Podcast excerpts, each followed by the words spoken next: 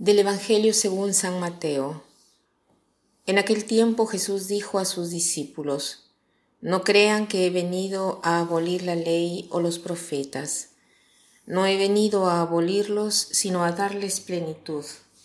Yo les aseguro que antes se acabarán el cielo y la tierra que deje de cumplirse hasta la más pequeña letra o coma de la ley. Por lo tanto, el que quebrante uno de estos preceptos menores y enseñe eso a los hombres, será el menor en el reino de los cielos. Pero el que los cumpla y los enseñe, será grande en el reino de los cielos. Estamos en el Evangelio de Mateo y precisamente en el discurso de la montaña, discurso que Jesús ha hecho y que Mateo lo presenta como el primer discurso en la cual él enseña eh, varios argumentos. Hoy el argumento es el de la ley. Dice, no crean que he venido a abolir la ley o los profetas. No he venido a abolirlos, sino a darles plenitud, a darles cumplimiento. O sea, ¿qué cosa quiere decir esto? ¿Qué cosa es la ley? La ley son los mandamientos que Moisés había dado al pueblo de Israel y que además están dichos al negativo. No robar, no cometer adulterio, no mentir, etc. Mandamientos que dicen lo que el hombre no debe hacer.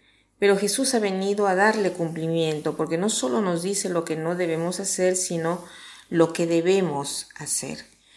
Además, no solo nos lo dice, sino que nos da la fuerza para poderlos poner en práctica, porque a veces uno puede saber muy bien cuál es el bien y cuál es el mal, pero no tenemos la fuerza para cumplirlo. Y Jesús nos viene a dar la fuerza porque nos da su mismo espíritu.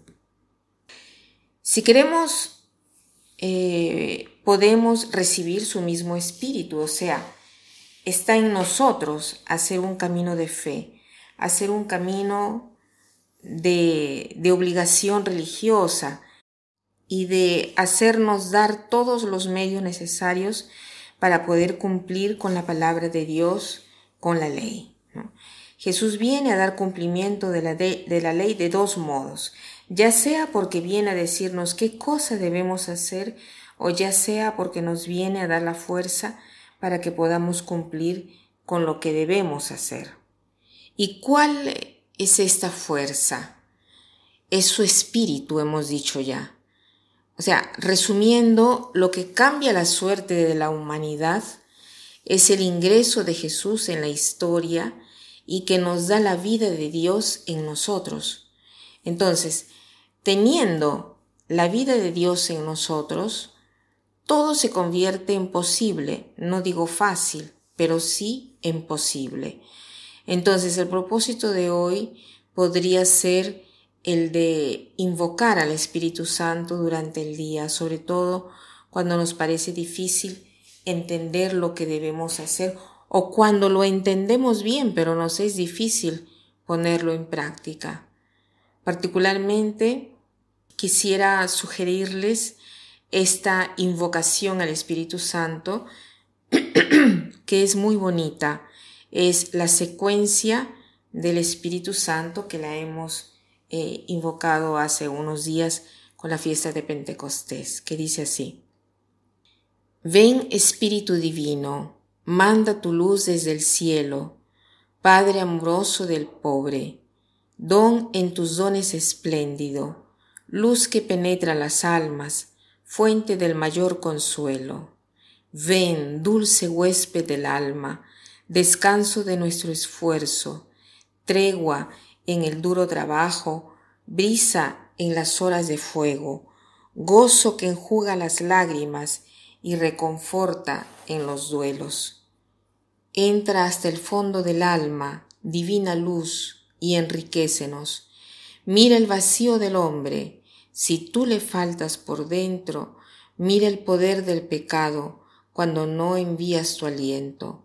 Riega la tierra en sequía, sana el corazón enfermo, lava las manchas infunde calor de vida en el hielo, doma el espíritu indómito, guía al que tuerce el sendero. Reparte tus siete dones según la fe de tus siervos, por tu bondad y tu gracia, dale al esfuerzo su mérito. Salva al que busca salvarse y danos tu gozo eterno. Amén. Y para terminar, quiero citar esta frase que dice así. El amor inicia por casa, y no es tanto lo que hacemos como cuánto amor ponemos en lo que hacemos. Eso es lo que cuenta. Que pasen un buen día.